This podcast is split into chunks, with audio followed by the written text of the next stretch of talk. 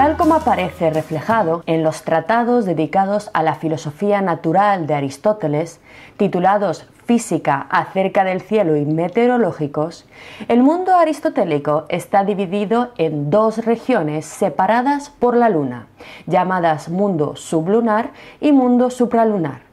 La totalidad del mundo físico, en cuyo centro se halla la Tierra, está limitado por una última capa o esfera llamada esfera de las estrellas fijas, fuera de la cual no hay nada en sentido absoluto. Es decir, el universo aristotélico es finito y está limitado a lo que hoy denominamos sistema solar. Tuvieron que pasar siglos para que el ser humano se convenciera de que el universo sobrepasaba con creces los límites del sistema solar y de su galaxia. De hecho, como bien sabéis, no fue hasta el siglo XX cuando Edmund Hubble demostró que las llamadas nebulosas o acumulaciones de polvo eran en realidad galaxias enteras, situadas a millones de años luz de distancia. Pues bien, el nombre de esfera de las estrellas fijas proviene de las observaciones empíricas que mostraron Aristóteles que si no prestamos atención a los planetas que tienen ese movimiento errático, el conjunto total de los cuerpos celestes observables, todas las estrellas de la bóveda del cielo, por las noches se mueven todas juntas y a la vez. Esto se debe, según Aristóteles, a que literalmente las estrellas están pinchadas, clavadas, en la última gran esfera que se mueve de este a oeste arrastrando con ella las estrellas. Por lo tanto, la estructura que presenta el cosmos aristotélico de forma simplificada es la Tierra inmóvil en el centro del universo, geocentrismo. Por encima de ella la esfera de la Luna y después los cinco planetas y el Sol. Cada uno de los planetas, incluida la Luna, estaba a su vez inserto en una esfera homocéntrica rotatoria. Es decir, cada planeta está enganchado a una esfera de éter que gira alrededor de la Tierra, que es el centro del universo. Es muy importante tener en cuenta que en la física aristotélica los planetas no describen órbitas, como hoy en día consideramos, no describen trayectorias imaginarias en el espacio, sino que lo que se mueve son las esferas que arrastran a los planetas consigo. Las esferas son, por tanto, estructuras físicas, materiales, sólidas e impenetrables. Si pudiéramos tocarlas, no podríamos atravesarlas con la mano. Pero, ¿por qué no las vemos? Porque, según Aristóteles, el material del que están hechas, el éter, es transparente y cristalino. Por tanto, hablamos de unas inmensas macroestructuras circulares rotatorias que giran a inmensas velocidades y de un grosor considerable, ya que los griegos eran conscientes de que los planetas eran muy grandes y que su aparente pequeñez de tamaño se debía a la lejanía. Por tanto, estas estructuras no solamente eran inmensas en diámetro, sino también en su ancho. Pero, ¿por qué se consideraba correcta esta estructura? Aristóteles y sus sucesores, que perpetuaron la idea del cosmos aristotélico los siguientes mil años, consideraron correcto el modelo cosmológico de Aristóteles porque, atentos, reflejaba de forma fiel aquello que es experimentado por los sentidos de cualquier ser humano. Es decir, la teoría aristotélica no era una invención fantasiosa o una narración mitológica sobre dioses, como hemos visto en otros casos sino que se atenía a lo observable. El mundo es así porque así se aparece a nuestros sentidos. Cualquiera que vaya una noche al campo y se siente en una piedra y tenga la paciencia de poder contemplar el movimiento del cielo a lo largo de todas las horas que componen la noche, verá que efectivamente lo que se ve, lo que se observa, lo que se siente es que la tierra está quieta y lo que se mueve es el cielo en una especie de círculo alrededor de nosotros. Así que para Aristóteles, el mundo es así porque los sentidos nos informan de que es así.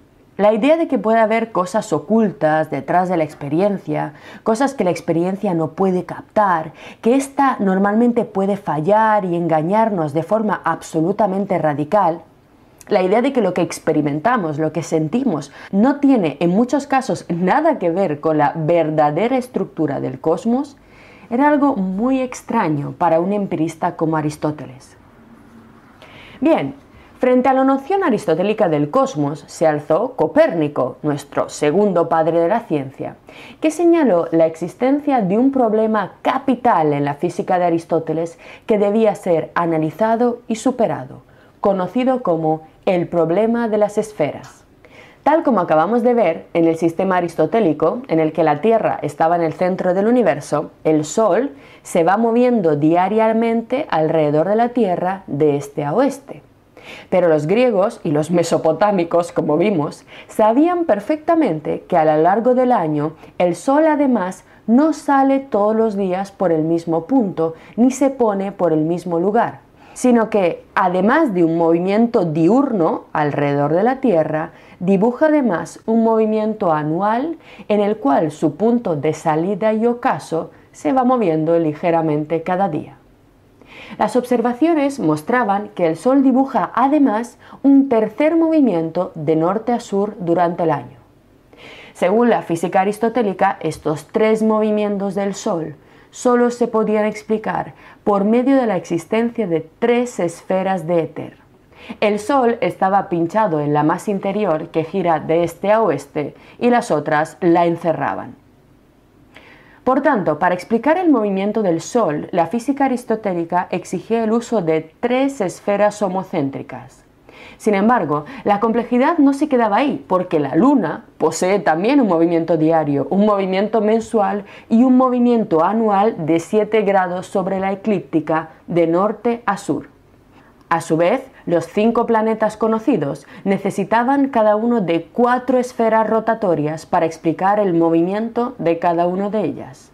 Así, cinco planetas por cuatro esferas cada uno, 20 esferas, la Luna con sus tres esferas, otras tres, el Sol con sus tres esferas, tres esferas más, y la esfera de las estrellas fijas, que es la que cierra daba un total de 27 esferas para explicar dentro del cosmos aristotélico los movimientos de las errantes en el cielo. Pero atentos, porque esto es muy interesante, para ganar mayor precisión y corregir los diversos fallos y aberraciones en los cálculos, en el acerca del cielo, Aristóteles propone añadir 29 esferas más hasta lograr un total de 56 esferas homocéntricas para explicar el cosmos. A pesar de atender seriamente al observable, a la experiencia sensible, a lo que se ve cuando uno sale al campo, y de introducir el complejísimo sistema de las esferas, la física aristotélica estaba eh, transida de un conjunto de tres problemas gravísimos que fueron denunciados en un intento de solucionarlos por el segundo gran físico de Occidente hasta la modernidad, Claudio Ptolomeo, astrónomo alejandrino del siglo II de nuestra época, autor del Almagesto y las hipótesis de los planetas. Según Ptolomeo, el primer problema de la física aristotélica surge de la observación de los equinoccios de primavera y otoño, ya que en su recorrido de los supuestos 180 grados alrededor de la Tierra, el Sol tarda seis días más desde el equinoccio de otoño al de primavera que del de primavera a otoño. ¡Qué raro! Si el Sol dibuja una trayectoria perfectamente circular, con un movimiento uniforme y sin aceleraciones, ¿por qué diablos, se pregunta Ptolomeo, tarda seis días más en recorrer exactamente la misma distancia? ¿Qué razón puede explicar esto? Vosotros ya sabéis cuál es la razón. Kepler está ahí detrás. Pero claro, de momento nadie tenía una respuesta. El segundo problema denunciado por Ptolomeo de la física aristotélica es el siguiente. Cuando el Sol pasa del equinoccio de otoño al de primavera, se ve más grande que en su trayectoria desde el equinoccio de primavera al equinoccio de otoño. Pero ¿cómo es posible de nuevo si el Sol está siempre a la misma distancia en trayectorias circulares? Está clavado a esas esferas. ¿No debería verse siempre del mismo tamaño? Estos eran problemas que no descubrió Ptolomeo, ¿vale? Es importante tenerlo en cuenta. Los griegos y el propio Aristóteles los conocían perfectamente, pero no tenían ni idea de cómo solucionarlos. El tercer problema denunciado por Ptolomeo es uno de los más importantes de la historia de la cosmología y de la ciencia moderna, ya que su estudio detenido marcó el devenir de la nueva ciencia. Hablamos del llamado problema de la retrogradación, una cuestión que, al igual que las anteriores, era perfectamente conocida por los griegos. ¿Qué es este fenómeno de la retrogradación? ¿A qué nos referimos? El fenómeno de la retrogradación consiste en que a lo largo del año, en su desplazamiento anual por la bóveda celeste, los astrónomos observaron que todos los planetas, pero en especial Marte, retrogradan. Además, cuando retrogradan y vuelven hacia atrás a toda velocidad, se ven más grandes y luminosos. Aquí os he traído un pequeño esquema para explicaros exactamente cómo se veía en el cielo este movimiento de retrogradación de Marte. Tenemos a Marte, que lo vamos a encoger, lo vamos a hacer pequeñito y lo vamos a disponer sobre la eclíptica en su movimiento anual. Como podéis ver, al principio Marte avanza lentamente, correctamente en el cielo. Sin embargo, hay un punto en el que el planeta Marte empieza a decelerar, se detiene en seco en el cielo, vuelve hacia atrás, hace un tirabuzón, acelera y vuelve otra vez a dibujar un movimiento normal. Algo, como os podéis imaginar, extremadamente raro, que cuando los astrónomos veían no entendían en absoluto por qué diablos se producía. Por eso llamaban a los planetas vagabundos o errantes, porque hacían cosas muy raras. Como os decía, esto lo hacen todos los planetas, pero el efecto de la retrogradación en Marte es muchísimo más evidente. Para solucionar estos tres problemas de la física de Aristóteles, Claudio Ptolomeo ofreció una teoría extremadamente exitosa desde el punto de vista predictivo, ya que con sus cálculos podían determinarse con asombrosa precisión la posición de los cuerpos celestes en el firmamento a lo largo del año, pero al mismo tiempo enormemente problemática desde el punto de vista aristotélico. Vamos a analizar ahora en qué consistió la propuesta de Ptolomeo y ver por qué era tan difícil de aceptar por Aristóteles. Fijaros, esto os va a sorprender, porque en primer lugar Ptolomeo desplazó la Tierra del centro del universo. Esto ya nos hace ver una cosa importante que muchos no conocemos, y es que Copérnico no fue ni mucho menos el primer físico en sacar la Tierra del centro del universo. Ni siquiera lo fue Ptolomeo. Los pitagóricos ya habían propuesto una teoría en la que el centro del cosmos estaba ocupado por el llamado trono o fuego de Zeus. Así que Ptolomeo también propuso en su teoría desplazar la Tierra del centro del universo. No la llevó muy lejos, sino un poquitito más abajo. Al nuevo punto central del universo, en el que ya no estaba la Tierra, lo llamó punto ecuante, el ecuante. Y a la órbita que siguen los planetas alrededor del punto ecuante, la llamó deferente. Pero fijaros qué importante, si se saca la Tierra del centro del universo, entonces todos los cuerpos celestes, todos los planetas, incluida la Tierra, girarán en torno a un punto definido matemáticamente pero indefinido físicamente. Es decir, todo el conjunto de la realidad pasa de girar alrededor de la Tierra a girar alrededor de la nada, de un punto absolutamente vacío. Ya os digo, estaba definido matemáticamente, pero en ese cuante no había nada especial, no había nada que justificara que las cosas giraran todo lo que existía alrededor del ecuante. Teológicamente, como os podéis imaginar, era una idea absolutamente descabellada y muy difícil de asimilar.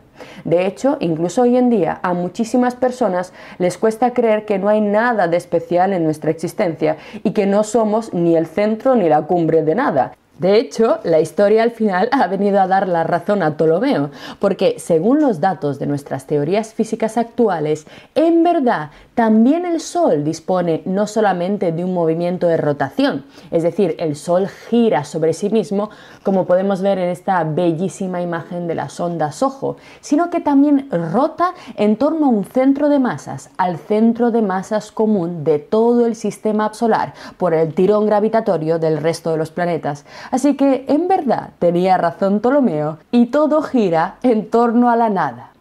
En segundo lugar, además de introducir el punto ecuante y el punto deferente, para poder explicar la apariencia de ese tirabuzón de la retrogradación que veíamos en Marte, Ptolomeo introdujo un segundo elemento capital de su teoría, los epiciclos.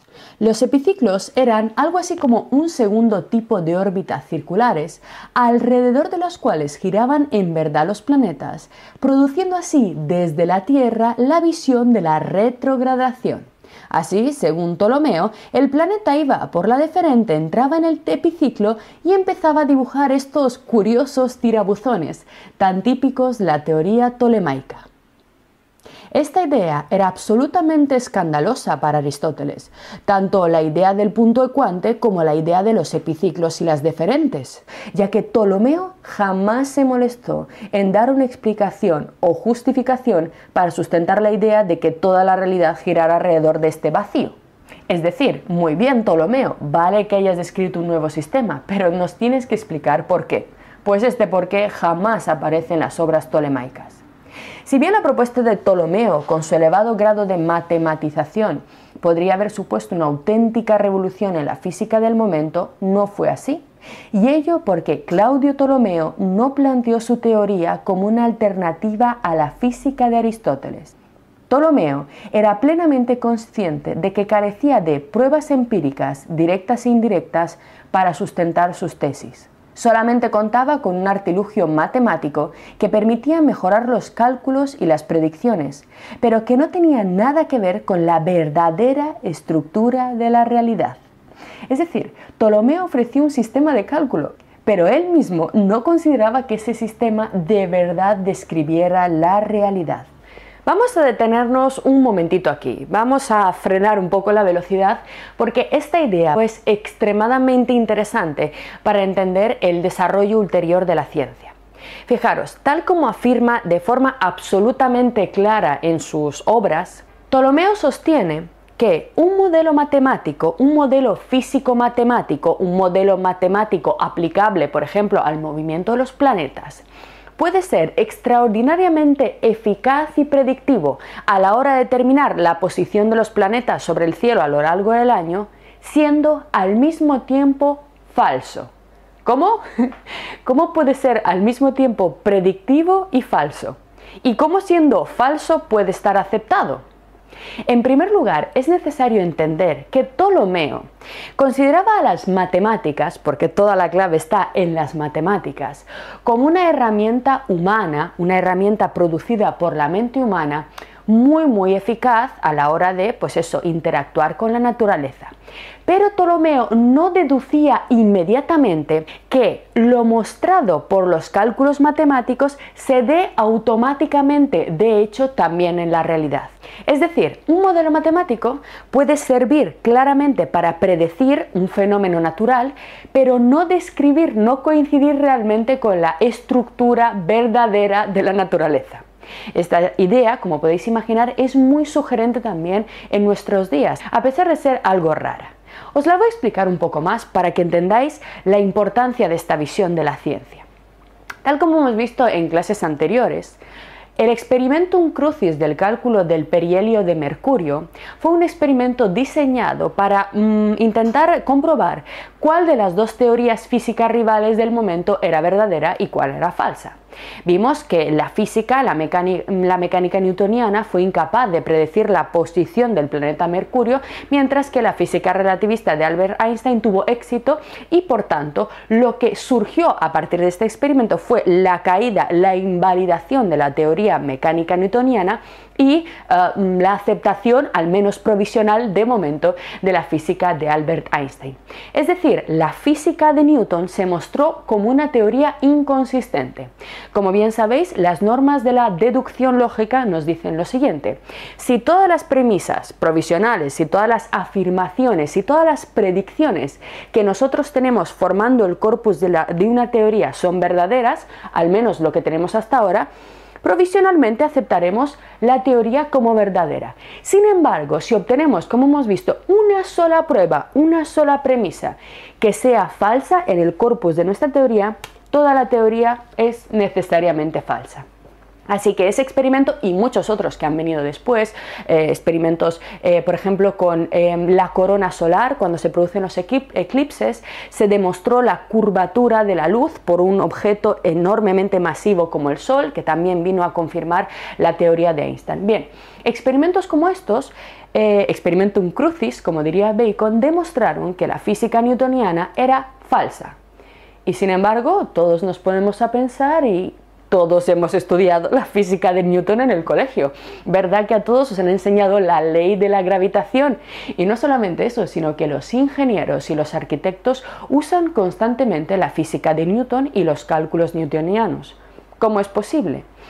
Einstein demostró claramente que no hay nada como una fuerza de la gravitación que atraiga a los cuerpos, sino que lo que realmente ocurre, según la teoría que provisionalmente aceptamos hoy en día, es que se produce una deformación del espacio de tal forma que los objetos caen y en esa caída constante mantenida por su velocidad eh, orbitan alrededor de un cuerpo masivo y a eso que eh, Newton llamaba fuerza de la gravedad, como veremos al final del curso, en realidad está deformación espacio-temporal. Pero claro, si la física newtoniana es falsa, no hay ley de la gravitación, ¿por qué la seguimos usando? Exactamente por la misma razón que defiende Ptolomeo en sus textos. Ptolomeo nos decía, un modelo matemático puede ser muy predictivo, muy útil para nuestro quehacer, para apañarnos más o menos, a pesar de ser falso.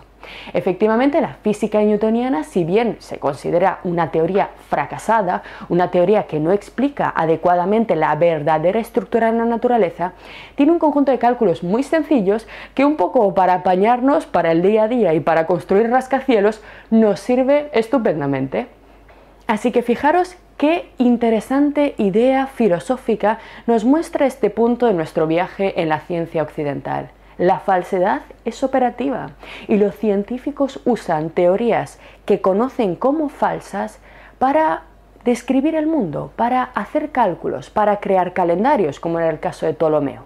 A pesar de que estas teorías no hablen de la verdadera estructura de la realidad. ¿Por qué? Volvemos otra vez a la idea señalada por Ptolomeo. La matemática no tiene por qué describir la verdadera estructura de la naturaleza. Esto que nosotros llamamos matematización de la física o entendemos a la física como una disciplina necesariamente matemática que opera o que describe el mundo a través de las matemáticas, para nosotros es algo absolutamente evidente y absolutamente normal. De hecho, la mayoría de nosotros consideramos que si algo eh, ha sido demostrado matemáticamente por una teoría física, necesariamente ese fenómeno tiene que darse en la naturaleza. Sin embargo, las cosas no son en absoluto así. Si una teoría como la física cuántica o la física relativista hace una predicción derivada de sus cálculos matemáticos, ello no implica necesariamente que ese fenómeno se dé, y si no, no habríamos construido los grandes aceleradores de partículas como el Gran Colisionador de Hadrones para comprobar empíricamente la validez, la solidez de esa teoría. ¿Recordáis lo que nos decía Bacon? Necesitamos crear experimentos que nos sirvan para determinar si lo que nuestra teoría propone es verdadero o falso. Es decir, el hecho de que la matemática, el corpus matemático de una teoría llegue a unas determinadas conclusiones no significa automáticamente que ello se dé en la realidad y por eso construimos grandes máquinas y grandes experimentos para comprobar la mm, validez de nuestras teorías. Así que atentos, nuestra convicción automática de que la física tiene que ser matemática no surge tampoco por maldad, sino que es una especie de convicción cultural que hemos asimilado de forma crítica. Atentos, no fue hasta Copérnico, hasta que la matematización empezó a ser considerada como una alternativa real. Es decir, no fue hasta entonces cuando se estabilizó y popularizó la idea de poder reducir la realidad física material a ecuaciones y proporciones matemáticas que, atentos, explican mejor que nuestros sentidos lo que realmente hay en la naturaleza.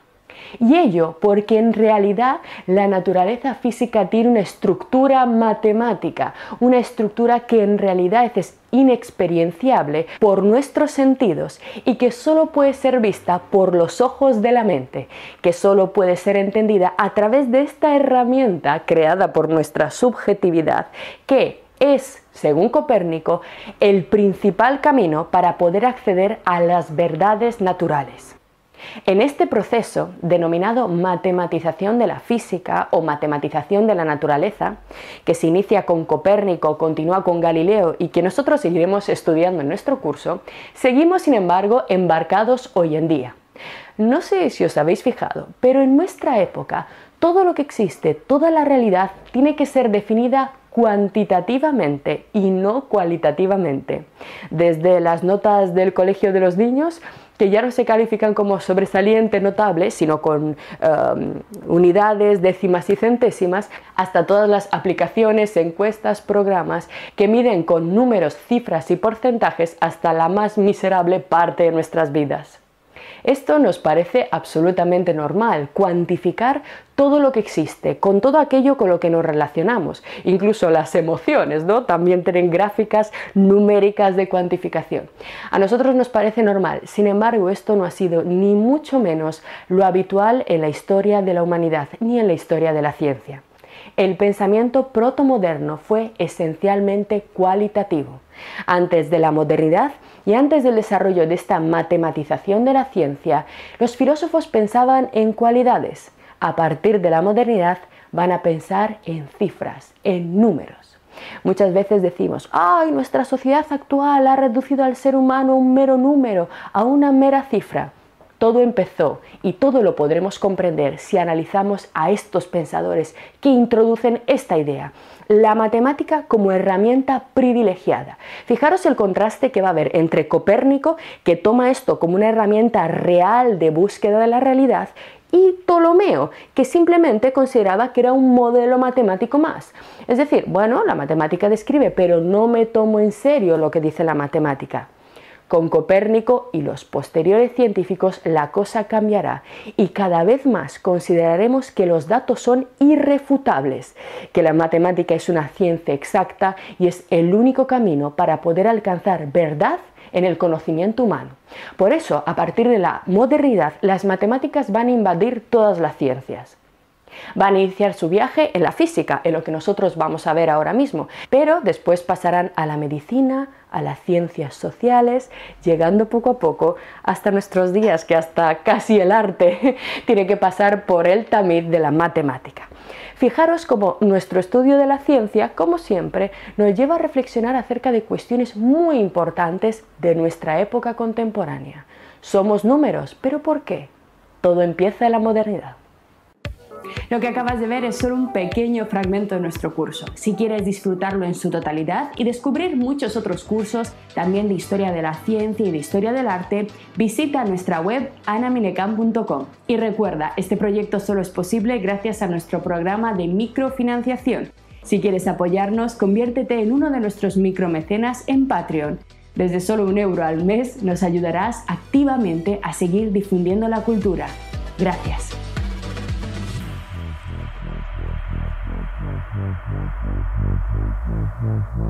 Thank